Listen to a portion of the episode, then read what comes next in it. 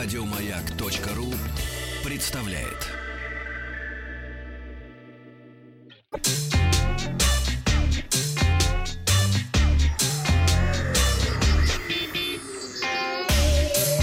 Страна транзистория. Доброе утро. Доброе. Как раз новость высоких технологий. Сегодня в выпуске смартфон для любителей Мстителей. Сколько будет стоить Spotify, дружба Android и Windows. Марка Redmi, являющаяся сум- суббрендом компании Xiaomi, представила специальную версию своего флагмана K20 Pro, предназначенную для фанатов Мстителей, Avengers. А, комп- комиксов компании Marvel. А, смартфон получил название Redmi K20 Pro Avengers Limited Edition. Он поставляется в небольшой коробке с логотипом Мстителей. Внутри смартфона коллекционный значок из металла. А, внутри смартфон и коллекционный значок из Класс. металла. Задняя панель выполнена в черном цвете, оформлена в стиле Мстителей. Также в комплект входит защитная панель, тоже оформленная в стиле Мстителей.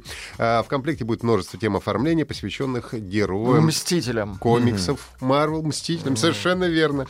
Что касается железа, то тут ничего нового, все тот же Redmi K20 Pro, AMOLED-экран, э, э, Full HD+, выдвижная фронтальная 20-мегапиксельная камера, основная тройная с сенсором на 48, 13 и 8 мегапикселей, э, процессор флагман Snapdragon 855, 6,8 оперативно, 64, 256 внутренней памяти. Анонсирован пока смартфон только для китайского рынка, цена пока неизвестна. На популярном форуме Reddit появилась фотография с подробным описанием э, расценок э, сервиса Spotify э, на подписку для российского рынка. Если верить выложенному фото, то в России Spotify будет доступен в двух вариантах. Это бесплатный и премиальный. В первом случае можно будет слушать музыку в случайном порядке со встроенной рекламой, разумеется, ну, бесплатно. А премиум подписка будет стоить 150 рублей в месяц. Откроет возможность слушать желаемые треки в высоком качестве, в нужном порядке, создавать плейлисты, ну и так далее. А, Хочу отметить, что у конкурентов а, подобная подписка стоит на 20 рублей дороже. Это касается Apple Music и, по-моему, Google и Яндекс Music в том числе. Правда, некоторые считают фотографию фейком, указывая на неправильный перевод некоторых пунктов. Ну и ожидают, что запуск Spotify в России состоится уже во второй половине этого месяца, но точная дата пока что неизвестна. Пользователи Apple знают, что компания хорошо реализует взаимодействие мобильных и настольных устройств. За это их в том числе и любят. А теперь же в этом направлении двигается Microsoft, которая реализовала полноценную синхронизацию уведомлений и простую передачу контента между Android-смартфонами и компьютерами на Windows.